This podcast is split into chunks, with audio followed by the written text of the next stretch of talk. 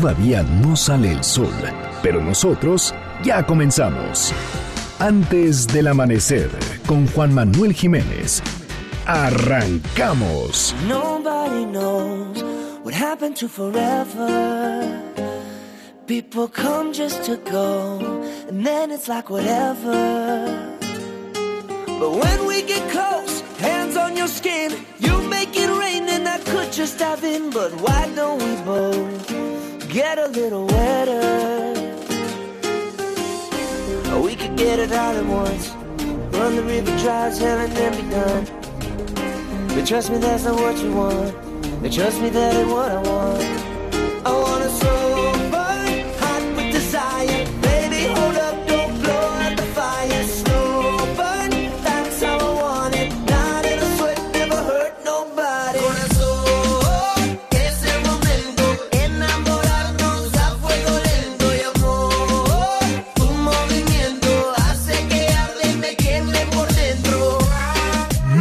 Buenos días, me da muchísimo gusto darles la bienvenida a este espacio madrugador de MBC Noticias 102.5.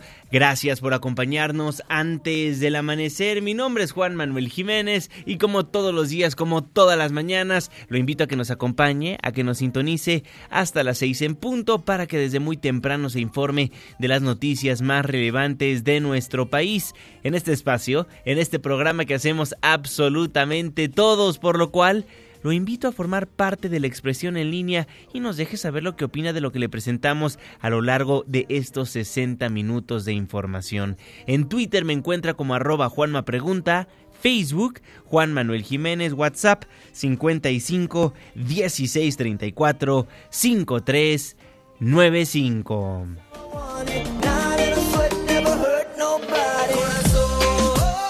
Estamos escuchando a Drake Bell, a este hombre que muchos vimos en la televisión, que posteriormente se hizo cantante y lo sintonizamos antes del amanecer con su canción Fuego Lento.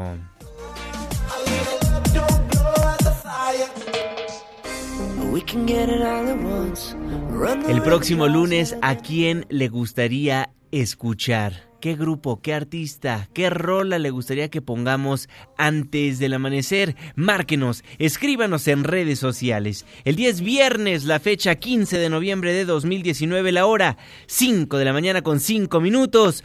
Por fin es viernes. Estamos en MBC Noticias. Antes del amanecer.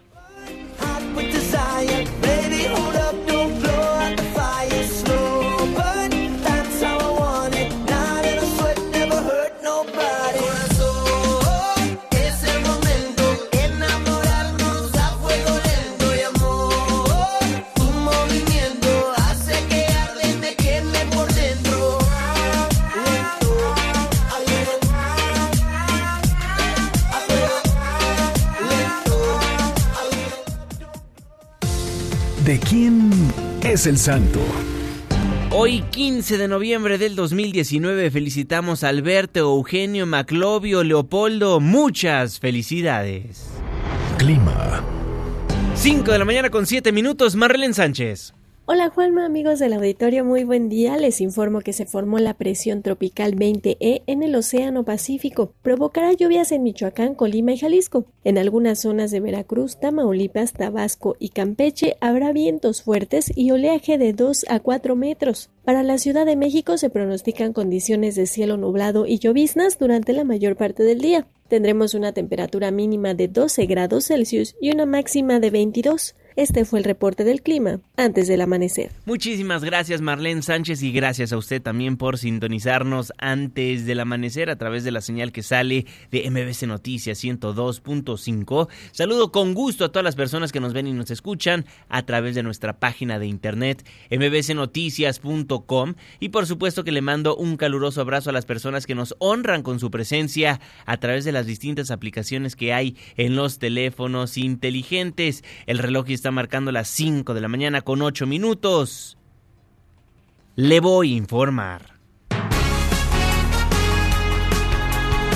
Arrancamos con información muy importante que surgió el día de ayer y después, si me lo permite, pasamos a darle seguimiento a todas las notas que fueron noticia a lo largo de esta semana informativa. Comenzamos en Tamaulipas. Seis pistoleros fueron abatidos por personal del ejército mexicano como producto de una serie de enfrentamientos ocurridos la tarde de este jueves en Nuevo Laredo. Por estas balaceras, un militar perdió la vida, mientras que otros tres miembros del ejército resultaron heridos. Los hechos, los hechos se registraron poco después de las 17:45 horas en sectores como Villas de San Miguel, Nueva Era y Los Fresnos. El actuar de los grupos criminales que hemos visto recientemente se repitió. Lo que pasó fue que los militares estaban realizando patrullajes de rutina y fueron emboscados por criminales. Aunque en un inicio la agencia Notimex, la agencia del Estado por cierto, reportó que los enfrentamientos derivaron del traslado de reos federales y la posibilidad de rescatarlos por parte de estos grupos criminales, el Grupo de Coordinación Estatal para la Construcción de la Paz lo desmintió rápidamente. Por lo pronto, un militar perdió la vida, otros tres resultaron heridos por ser emboscados por grupos criminales en Nuevo Laredo, Tamaulipas. Son las 5 con 9. Y de Tamaulipas a Morelos, el jefe de la oficina de la gubernatura, José Manuel Sanz, confirmó el secuestro de Alejandro Vera Jiménez, el ex rector de la Universidad Autónoma de la entidad, así como candidato a la gubernatura, y de su esposa, María Elena Ávila Guerrero. Así lo daba a conocer. Desde las 6, 5 de la mañana estoy en contacto con, con su familia, con su hermano y con me llamó Javier Sicilia y, y, estamos en ello. ¿De qué estamos en ello. Ahora no te puedo, y, no puedo este, ampliar. ¿Pero qué datos tienen? ¿Dónde fue secuestrado? No te puedo ampliar más datos, o sea, tenemos todos los datos y todo, pero lógicamente pertenece a la confidencialidad de, de la investigación. Lo que sí les digo que desde las 5 de la mañana estoy en ese asunto por la, por la cercanía, lógicamente. Bueno, esperemos rápidamente encuentren al ex rector de la Universidad Autónoma del Estado de Morelos como a su esposa. Presuntamente ya los familiares se contactaron con los criminales y están pidiendo un millón de pesos. Por supuesto que estaremos al pendiente de la información. 5 con 10. Y de Morelos nos vamos a la capital del país. La máxima casa de estudios, una vez más, fue víctima de los encapuchados. Di mai,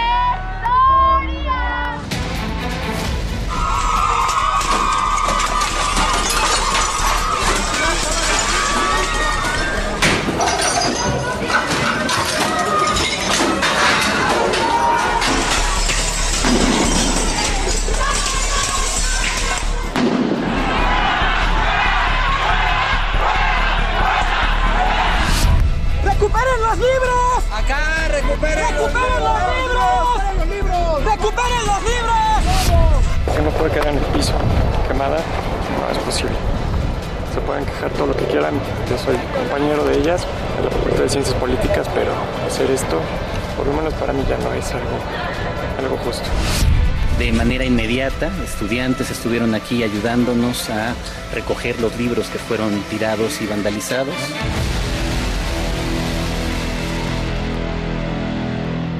Una manifestación legítima, pacífica y ordenada se tornó violenta cuando encapuchados, una vez más, tuvieron licencia para hacer lo que quisieron por hora y media. En una marcha denominada Juntos contra el Acoso, encabezada por alumnos de la FESCO Autitlán de la Universidad Nacional Autónoma de México y otros colectivos, denunciaron que autoridades de esa casa de estudios han hecho poco o nada en contra de esta situación. Los colectivos se dieron cita en el Parque de la Bombilla, sobre Avenida de los Insurgentes, y posteriormente avanzaron por esa arteria vehicular hasta llegar a Ciudad Universitaria, donde se concentraron en la rectoría de la UNAM para llevar a cabo un mitin y entregar de manera ordenada un pliego petitorio. La lucha, ya lo dijo el compañero, es de todos, en todas las facultades, en todas las preparatorias, en todas las FES, en todos los SHs, hay maestros acosadores, en todas las instituciones de la UNAM estamos siendo acosados y acosados. Por eso venimos nosotros en una marcha mixta, porque también profesores, profesoras, perdón, en Fresco Titlán Campo 1 acosan a compañeros. No nada más somos las compañeras, sino los compañeros que también sufren acoso y pues ya lo vieron, vienen apoyándonos y de aquí no nos vamos a mover. Pero al término de esta manifestación pacífica, grupos de encapuchados autodenominados anarquistas realizaron actos vandálicos contra la torre de rectoría y desataron agresiones a diversos medios de comunicación. El grupo de radicales arrojó todo tipo de objetos y proyectiles contra cristales y la fachada del edificio central de la universidad, generando así desorden y caos, así como el retiro de los estudiantes organizados que previamente alzaron la voz para exigir fin al acoso sexual y a la violencia de género. La sede de la Rectoría una vez más sufrió daños por pintas, cristales rotos y por el fuego que le prendieron a un inmueble. De hecho, al costado de la Rectoría.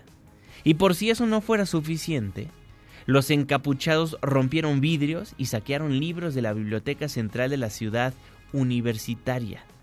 También bajaron y quemaron la bandera de México en la rectoría de la UNAM. Personal de la máxima casa de estudios, así como de protección civil, permanecieron atentos al desarrollo de esta expresión violenta sin intentar intervenir pues para evitar una nueva confrontación. Por tratarse, usted lo sabe, de un recinto federal autónomo, la policía capitalina no puede llegar ahí, no puede intervenir y permaneció a la distancia, pues para tratar de prevenir cualquier actor violento en contra de la ciudadanía. Duele mucho ver las imágenes alumnos que se manifiestan por un problema serio, como lo es el acoso sexual, son invadidos por delincuentes, porque esos son los encapuchados, unos vándalos que destruyen por destruir. Pintaban consignas contra el rector, quebraban vidrios, saquearon la biblioteca. Seguramente era la primera vez que tenían contacto con un libro estos muchachos. Pero ¿sabe lo que más me dolió? Ver cómo quemaron la bandera. Nuestro lábaro patrio. No respetan nada. La buena noticia y lo que rescato de este acontecimiento es el buen actuar de muchos estudiantes. Recogieron libros, ayudaron al personal de la biblioteca, se unieron, se apoyaron. Inclusive un estudiante de ciencias políticas de la UNAM recogió los restos de la bandera que quemaron estos delincuentes encapuchados. Se apoyaron, como también lo hicieron quienes se manifestaron ayer de forma pacífica. Rápidamente se desentendieron de quienes por medio de la violencia quieren ser vistos, quieren atención. Pero la UNAM, la UNAM, ¿qué dijo al respecto? Adrián Jiménez, cuéntanos, muy buen día. Buen día, Juanma. Un saludo afectuoso para ti y el auditorio. La tarde de ayer, la torre de rectoría sufrió un embate artero de parte de un comando de delincuentes embosados, armados con varillas, picos y artefactos explosivos, causando destrozos al edificio. Así lo informó la Universidad Nacional Autónoma de México, la UNAM. En un comunicado, la institución detalló que los vándalos, quienes se dicen anarquistas, arremetieron contra puertas y ventanas y prendieron fuego en la planta baja del inmueble. Señaló que este grupo de aproximadamente 200 encapuchados también causaron destrozos y saqueos en la librería Enrique González Casanova, ubicado al costado sur de la torre de rectoría. De acuerdo con la máxima casa de estudios del país, los actos vandálicos se registraron minutos después de que algunos grupos de universitarios de diversas escuelas realizaron una manifestación pacífica en contra de la violencia de género en la explanada de Ciudad Universitaria. Asimismo, la universidad expresó su repudio a la violencia manifestada por estos grupos delincuenciales como los calificó la universidad. En tanto, Jorge Volpi, coordinador de difusión cultural de la UNAM, informó que están trabajando para hacer las denuncias correspondientes por los daños causados a la librería Enrique González Casanova, además de ponerse en contacto con la aseguradora para poder iniciar con las labores de reconstrucción del recinto, el inventario y la reposición de libros. Así lo dijo, escuchemos. No tenemos en este momento tan inmediato un reporte de los daños a partir de este momento se irán haciendo todas las labores necesarias, tanto las denuncias que tienen que llevarse a cabo ante el Ministerio Público por los daños, el contacto con la aseguradora, asegurar el lugar para que las condiciones de trabajo vuelvan a ser indispensables de seguridad para el, equipo de la librería que se mantuvo aquí y que ahora estará trabajando en ella, primero en la parte de reconstrucción de la librería, posteriormente en el inventario que se tiene que hacer de la librería y finalmente en la reposición de los libros para poder eh, tener la librería en funciones lo antes posible. Por su parte, el rector Enrique Graue llevó a cabo la inspección del estado físico de la torre de rectoría,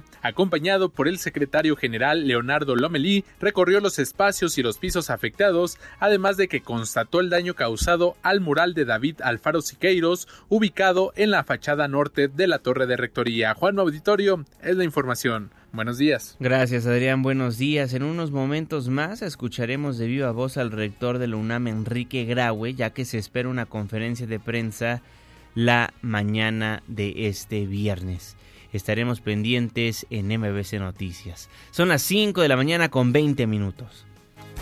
Oiga, y dándole seguimiento al ciberataque de Pemex que esta semana fue noticia, el secretario de Seguridad y Protección Ciudadana Alfonso Durazo afirmó que ya está totalmente controlado el hackeo contra el sistema informativo de petróleos mexicanos sin que se registraran pérdidas. Indicó que aún se investiga si el ataque provino desde el interior de la empresa productiva del Estado. Continúa la investigación.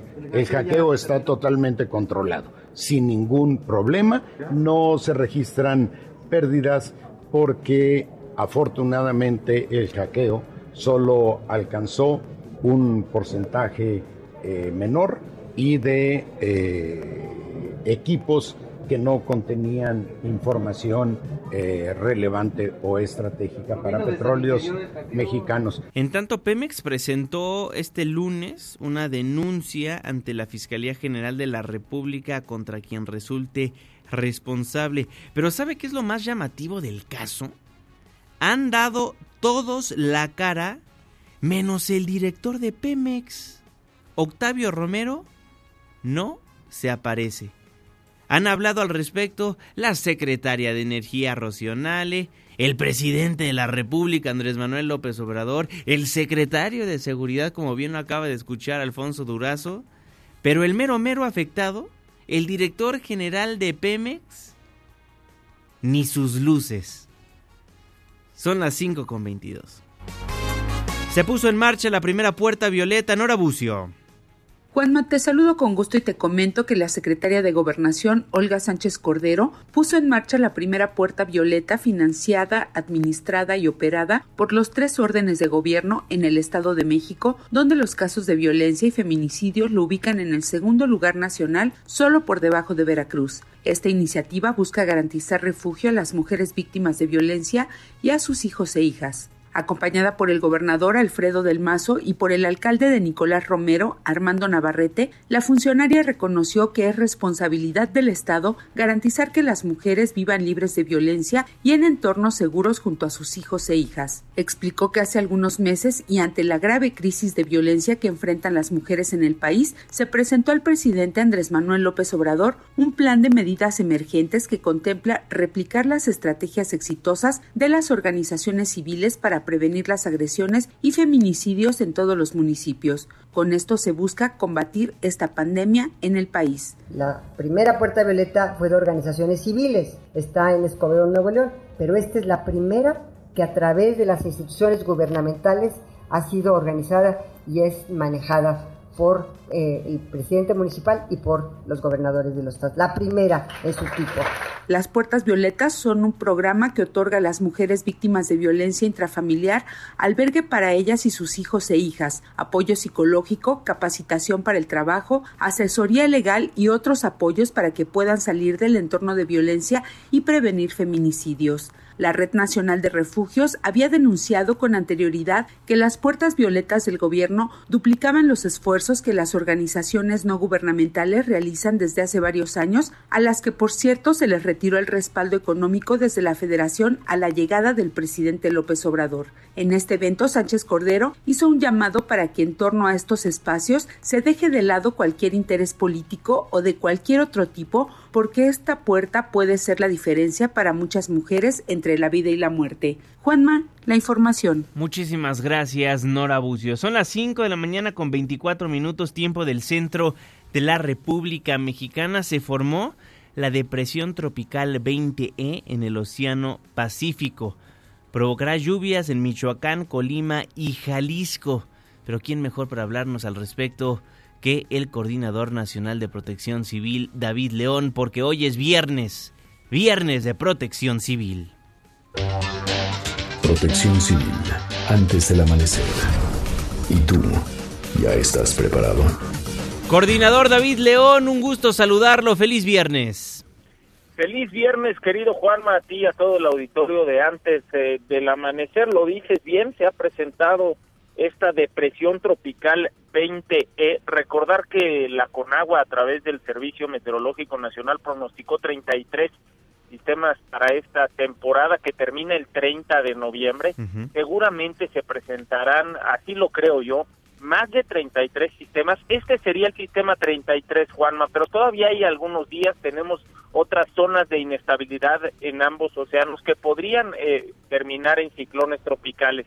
En este momento, esta depresión tropical 20E está a mil kilómetros al sur de la península de Baja California.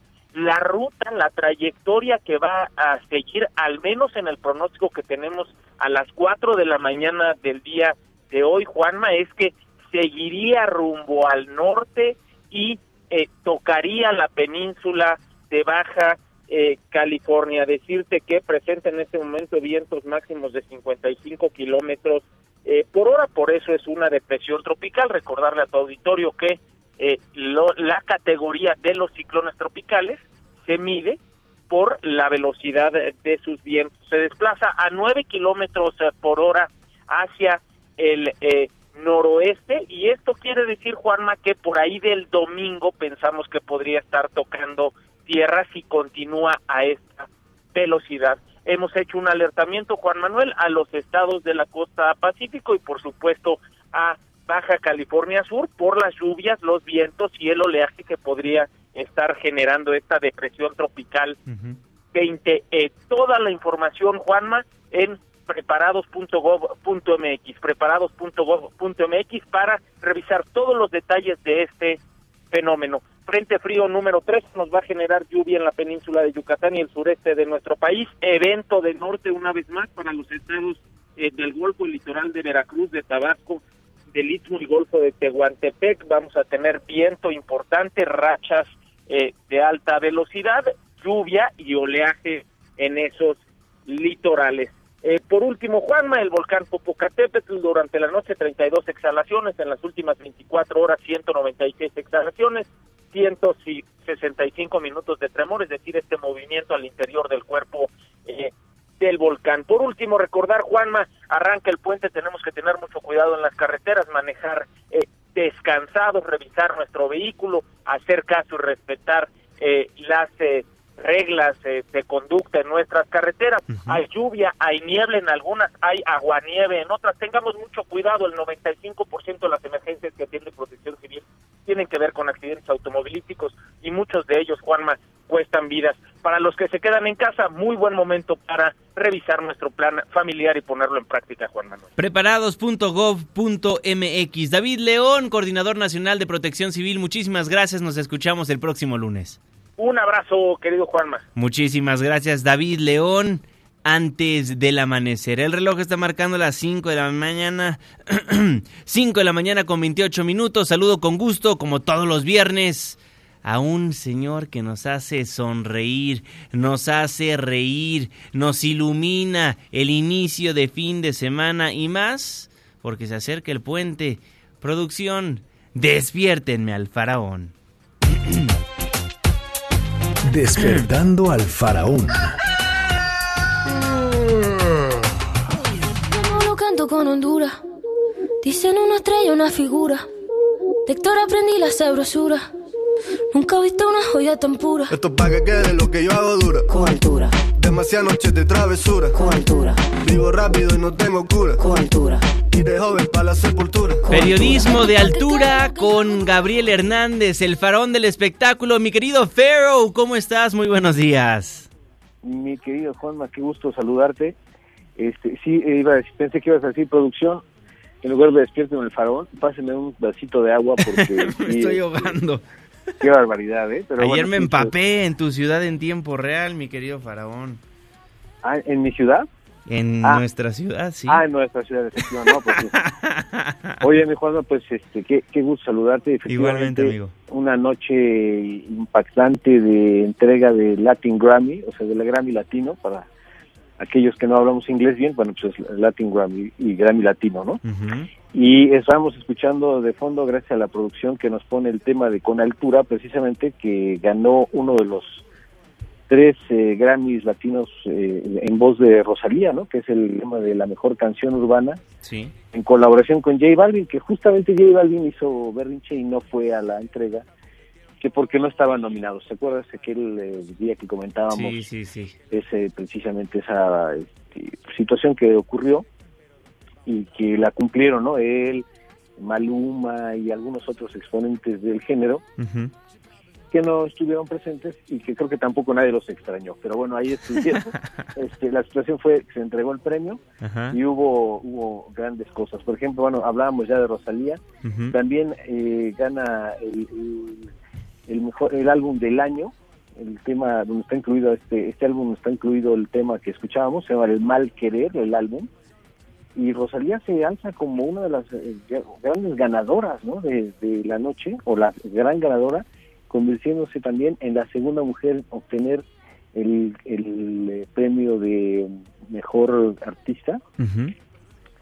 el, el mejor, perdón, mejor álbum del año que ya había ganado anteriormente Shakira con Fijación Oral y en esta ocasión lo hace la española eh, Rosalía, ¿no?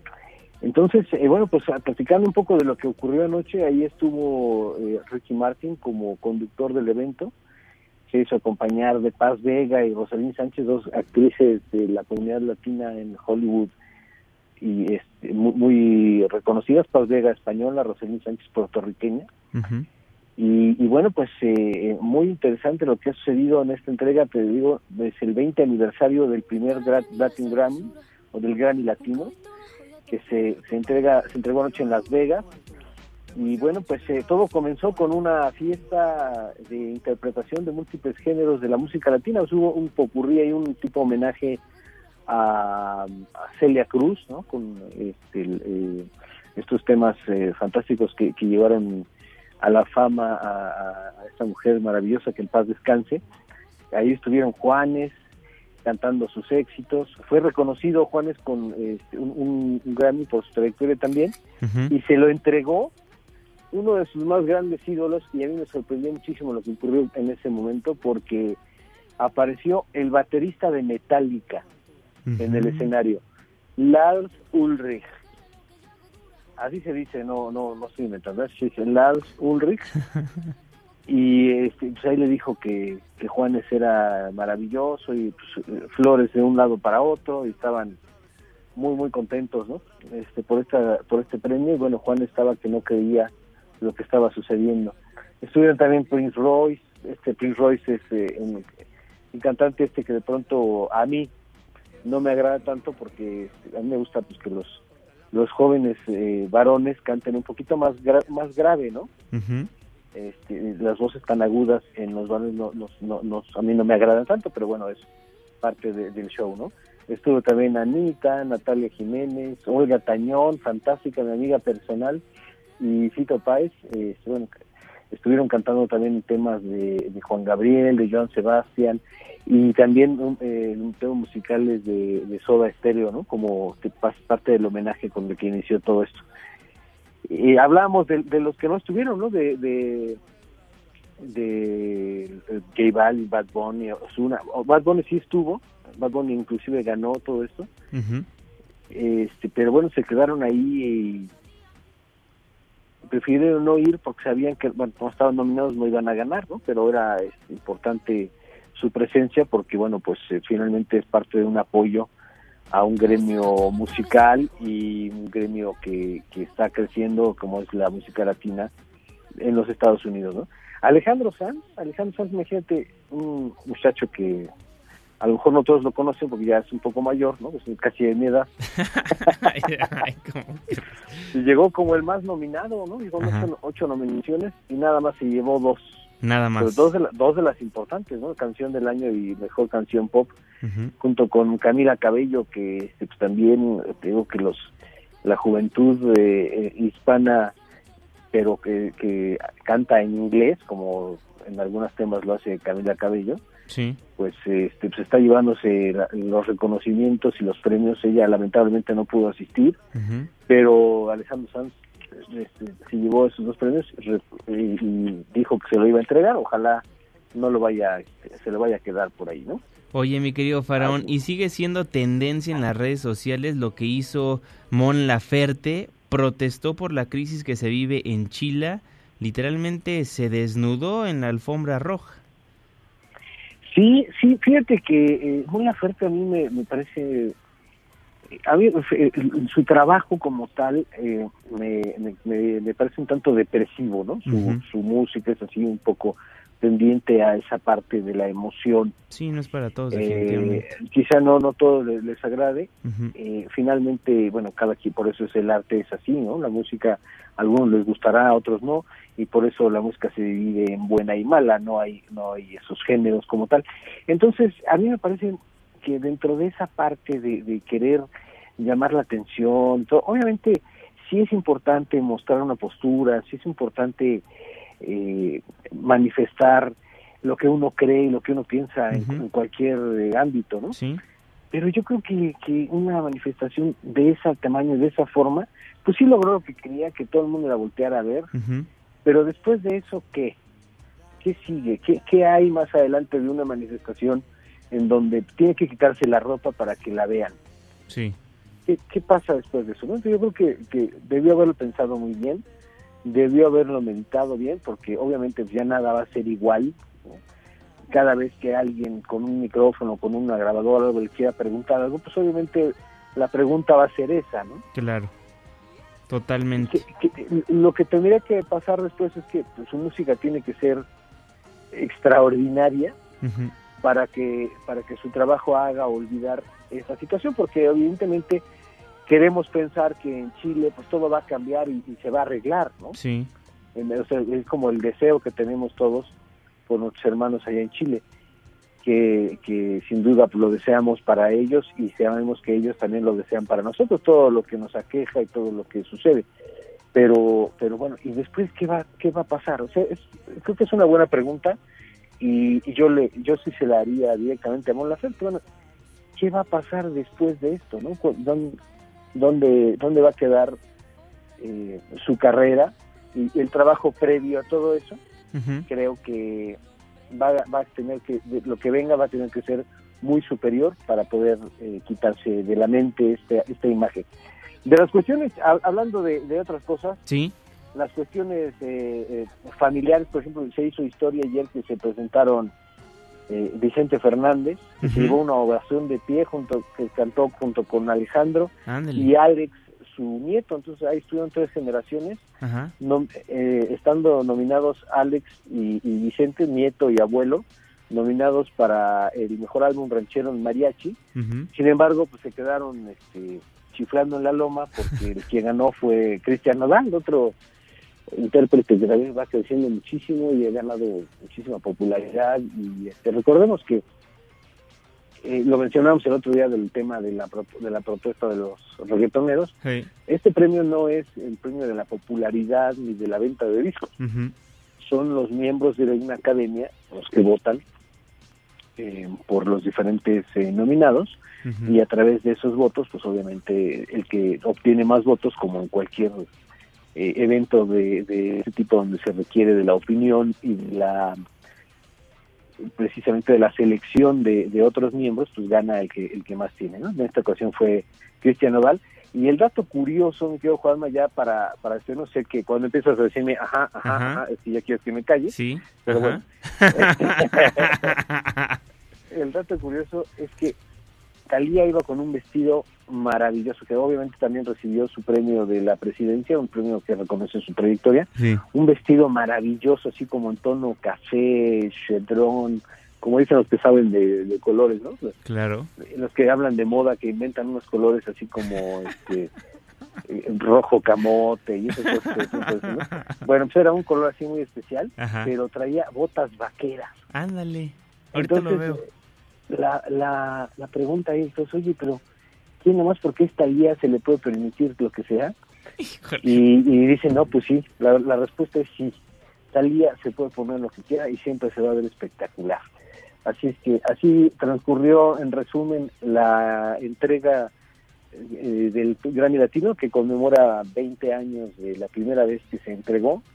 Ya 20 años, mi tío Juanma, tú estabas apenas en pañales, pero Sí. ya este ya ya lleva 20 años y parece que se va fortaleciendo esta academia y, y- y va teniendo pues estos estos matices y estas cosas de, de las grandes entregas de, de premios Pues excelente tu crónica, mi querido Faraón. Redes sociales.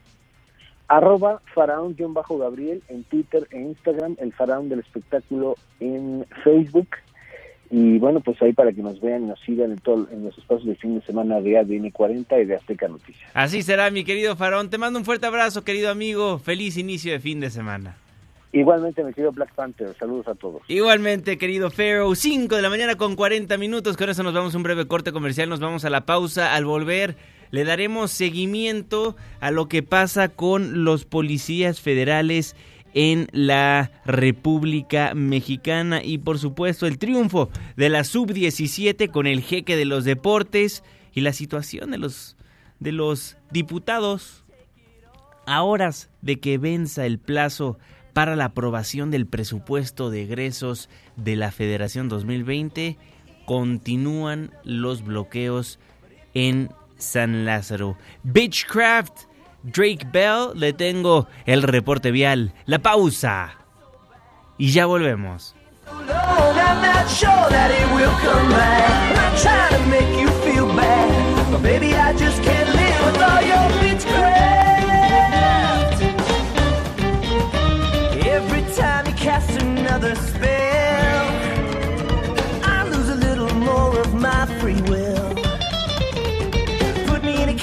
Broken hearts.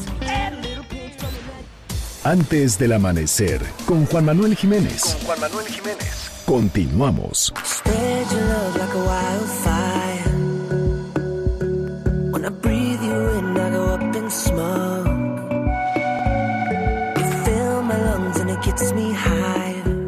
Hey, this is Drake Bell, and you're listening to Antes del Amanecer with Juan Manuel Jimenez.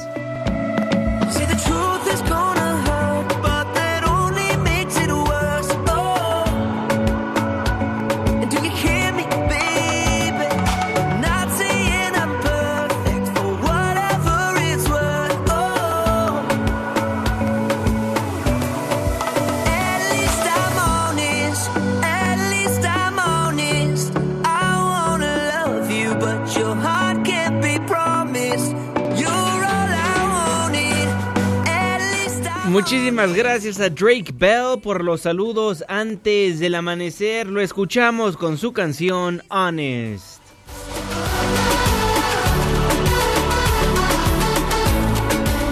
Gracias por madrugar con nosotros. Estamos antes del amanecer a través de MBC Noticias 102.5. Les recuerdo que nos escuchamos de las 5 hasta las 6 de la mañana de lunes a viernes. Forme parte de la expresión en línea. En todas las plataformas digitales me encuentra como arroba Juanma Pregunta. 5 con 45. Saludo con gusto al jeque de los deportes.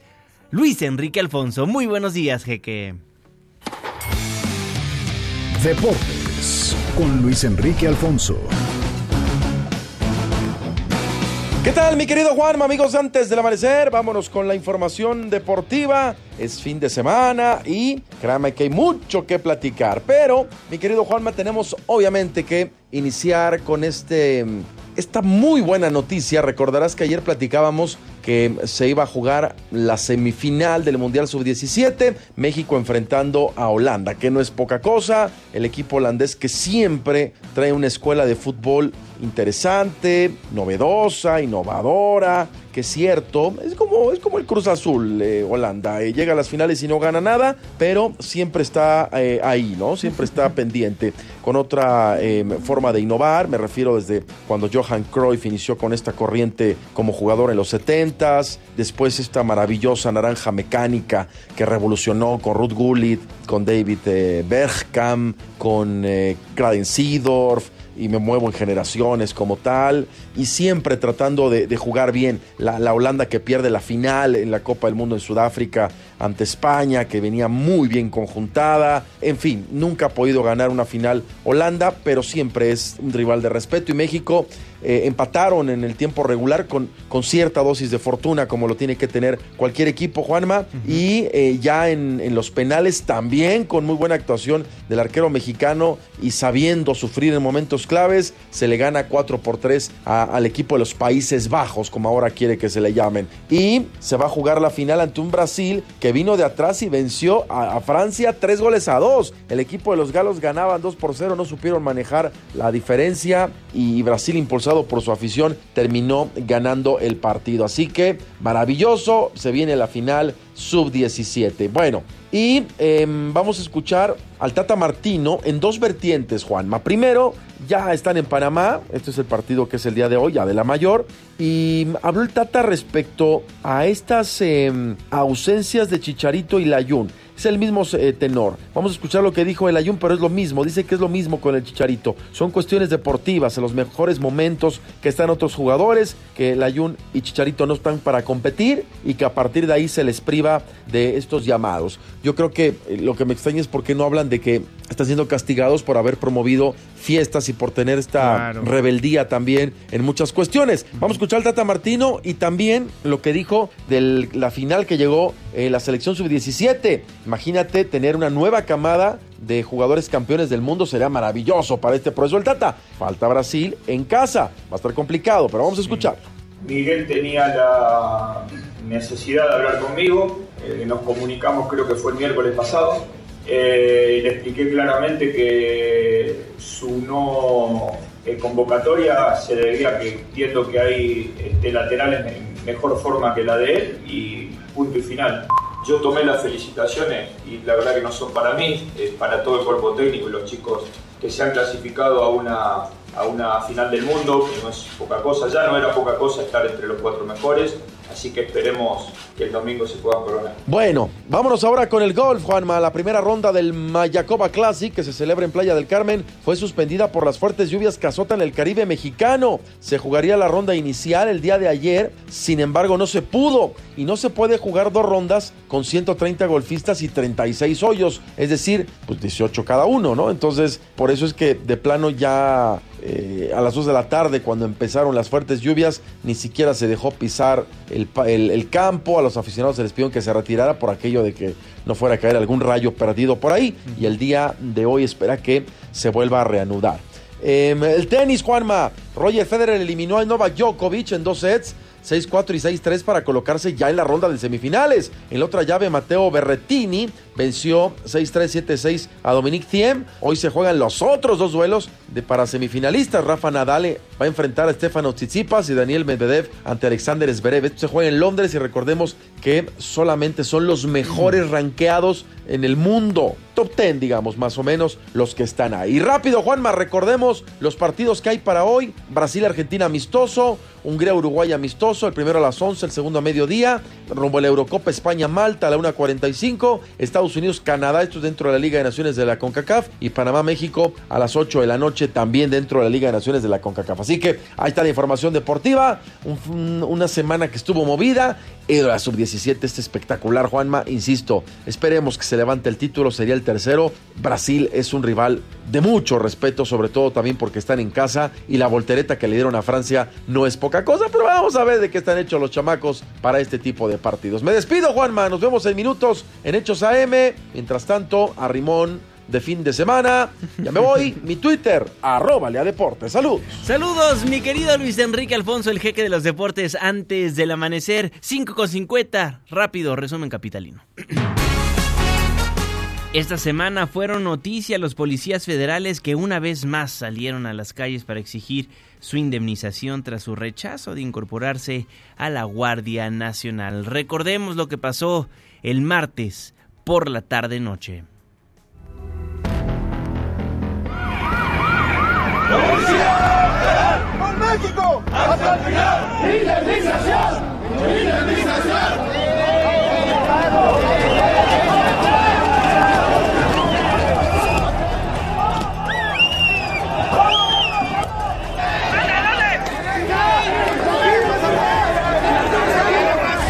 Miren cómo los madrean. Miren, miren. Vente para acá, compañero. Vente, vente, vente. Los que iniciaron la agresión fue la policía del Distrito Federal por órdenes del subsecretario que anda por aquí, directas de Harfuch. Lo hacemos responsable. No aceptaron el diálogo, los replegamos hacia el aeropuerto. Retuvieron ocho compañeros de nosotros que fueron esposados, nos los entregaron de manera relativamente rápida. Al acercarnos, este, a entablar otra vez el diálogo, de repente comenzaron a aventar granadas de gas. La policía, la Secretaría de Seguridad Ciudadana replega otra vez a, a estas personas que se estaban manifestando y aseguramos 22 granadas de gas al momento. Tenemos 32 compañeros heridos, 7 que fueron trasladados al hospital. Queremos dialogar y no dejan. Esto es a causa del diálogo. ¿Quién te pegó? No, pues los policías de distrito, los granaderos, todos se juntaron pues con su equipo antimatín y todo. Empezaron a golpear a mí solito. Regresan a nuestras compas y le regresamos a los suyos y ya, sin broncas. Una con otra, ya. Fácil. Ninguno de los compañeros que están aquí del Distrito Federal han sido golpeados. Se está pasando ahorita una lista de ellos. Ni uno tiene un golpe. Estamos abiertos para incorporar a todos aquellos que quieran ser beneficiarios de un programa de retiro de la Policía eh, Federal. Eh, estimamos cerrar los trámites administrativos entre hoy y mañana. Consecuentemente, no es eh, necesario, decía, eh, manifestaciones de este tipo, particularmente porque se expresan con violencia y que las eh, interpretamos como un acto de franca. Pero creo que actuaron bien los policías del gobierno de la Ciudad de México, recibieron muchas provocaciones, inclusive de los policías federales les aventaron en algún momento artefactos que tenían humo.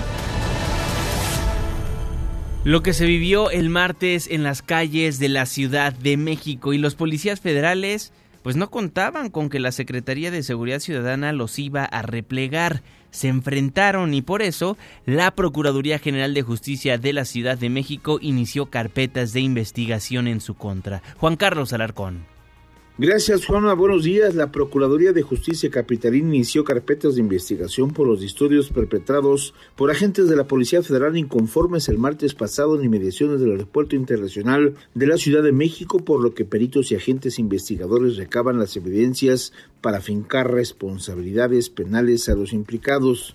Ulises Lara, voceros de la institución, informó que el Ministerio Público aperturó dos carpetas de investigación por hechos relacionados con ilícitos de daños a la propiedad y robo. En lo que respecta a los daños, estos se cometieron contra mobiliario urbano, equipamiento de policías capitalinos y vehículos particulares, mientras que la segunda indagatoria se inició por el robo de un radiotransmisor de la Secretaría de Seguridad Ciudadana recalcó que el personal ministerial realiza la integración de las carpetas correspondientes para en su momento ejercitar acción penal. Estamos haciendo, hasta ahora tenemos carpetas por robo y una que se están haciendo, se está integrando el tema de daños, lo que corresponde a nosotros y eso es lo que tenemos integrado. Acuérdense que se puede integrar y luego se pueden ir adhiriendo, al menos ahorita la que tenemos es estas que le estaba señalando. ¿Y quién sería, sería con los policías federales? Bueno, sí, hay, una, hay un señalamiento directo hacia algunos de ellos por el tema de robo, ¿no? Es una de las cosas y la otra se está indagando contra quien resulta responsable. De, una, de un radio y otros instrumentos. Lara López destacó que peritos e investigadores realizan diversas diligencias en el lugar de los hechos para integrar las carpetas de investigación, entre las que destaca el análisis de las cámaras de videovigilancia en la zona y entrevistas a policías afectados. Respecto al niño que resultó intoxicado en los pasillos de la Terminal 1, del Aeropuerto Internacional de la Ciudad de México por reinhalación de los gases que arrojaron agentes federales, el funcionario aclaró que hasta el momento no existe denuncia por parte de los familiares, pero el Ministerio Público está receptivo de que esto suceda. Hasta aquí la información. Muchísimas gracias Juan Carlos Alarcón. ¿Y cómo acaba la semana en la Cámara de Diputados? Cuéntanos Angélica Melín, buen día. Juanma, gracias, muy buenos días. En la Cámara de Diputados, que ha permanecido bloqueada por organizaciones campesinas toda la semana, los líderes parlamentarios buscaron distintas sedes para intentar destrabar la aprobación del presupuesto del año 2020. La Junta de Coordinación Política despachó desde un hotel cercano a la Cámara, en la zona de viaducto. El presidente de la Junta, el diputado de Morena, Mario Delgado, reiteró que será difícil reasignar los recursos que distintas organizaciones piden. Tan solo los campesinos y universidades de demandan 80 mil millones de pesos para el año entrante. También dijo que para aprobar a tiempo los egresos del año entrante, a pocas horas de que se vence el plazo legal para hacerlo, se podría echar mano del famoso reloj legislativo. Escuchemos cómo lo dijo. ¿Qué crees? Que vamos, estamos mejor que el reloj legislativo, porque tenemos una sesión suspendida desde el 6 de noviembre pasado. Entonces, reglamentariamente, todavía estamos en la sesión del 6 de noviembre que no hemos concluido. Vamos a reinstalar la sesión del 6 de noviembre y ahí se modificaría la orden del día para incluir a dictaminación el presupuesto de egresos. El tiempo legislativo es diferente. Al salir de la reunión, el líder de la Unión Nacional de Trabajadores Agrícolas, la UNTA, Álvaro López, visiblemente molesto, recalcó que no hay acuerdos. Si no hay respuesta a las demandas de dinero para el campo que rondan los 30 mil millones de pesos y si se intenta aprobar así el presupuesto, advirtió que arderá Troya. Escuchemos al dirigente campesino. Por eso les dije, va a arder Troya si no nos responden satisfactoriamente. Ahí vamos a permanecer. Pero por lo pronto no abren ahorita la Cámara de Diputados. No, no abrimos ni hoy ni mañana hasta que no nos volvamos a reunir y nos respondan puntualmente al planteamiento que hemos hecho. Hay compromisos puntuales de varios coordinadores de que respaldan y están de acuerdo con esta propuesta que les hemos hecho. Al terminar el día de rondas de diálogo con campesinos y universidades, el diputado Delgado Carrillo reconoció que no hubo acuerdos, indicó que este viernes continuarán las reuniones y se intentará nuevamente que la Comisión de Presupuesto pueda dictaminar los egresos y también que se abra al menos una puerta en San Lázaro para que el presupuesto se apruebe y se discuta ahí en ese recinto parlamentario es el reporte. Muchísimas gracias, Angélica Melini. Gracias a usted por habernos sintonizado a lo largo de esta semana de información. Le recuerdo que este espacio, este programa lo hacemos absolutamente todos. En Twitter me encuentra como arroba Juanma Pregunta, Facebook Juan Manuel Jiménez, nuestro WhatsApp 55 16 34 5395. Déjenos saber cuáles son los problemas de su colonia, de su barrio, de su ciudad. Queremos informarle a todo México lo que pasa donde usted nos hace el favor de sintonizarnos. Dejamos el 102.5, pero pero nos pasamos al 104.9 en Exa FM. Le tengo un resumen de noticias cada hora a la hora hasta las 10 de la mañana y después nos vemos en tu ciudad en tiempo real a través de la pantalla de ADN 40, el canal informativo más visto de México. A nombre de este gran equipo de trabajo, si sale de vacaciones, pórtese muy bien, cuídese, siga las reglas que hay en las distintas vialidades de nuestro país. Y nos escuchamos el lunes si no sale. Y sí, sí, nos escuchamos el próximo martes.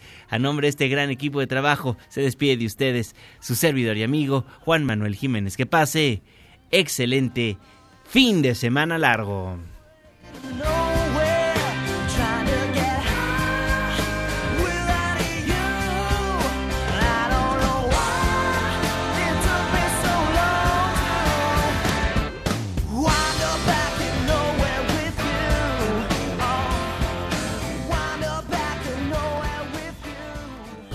Ya casi sale el sol. Nos escuchamos el próximo lunes en punto de las 5 de la mañana, antes del amanecer.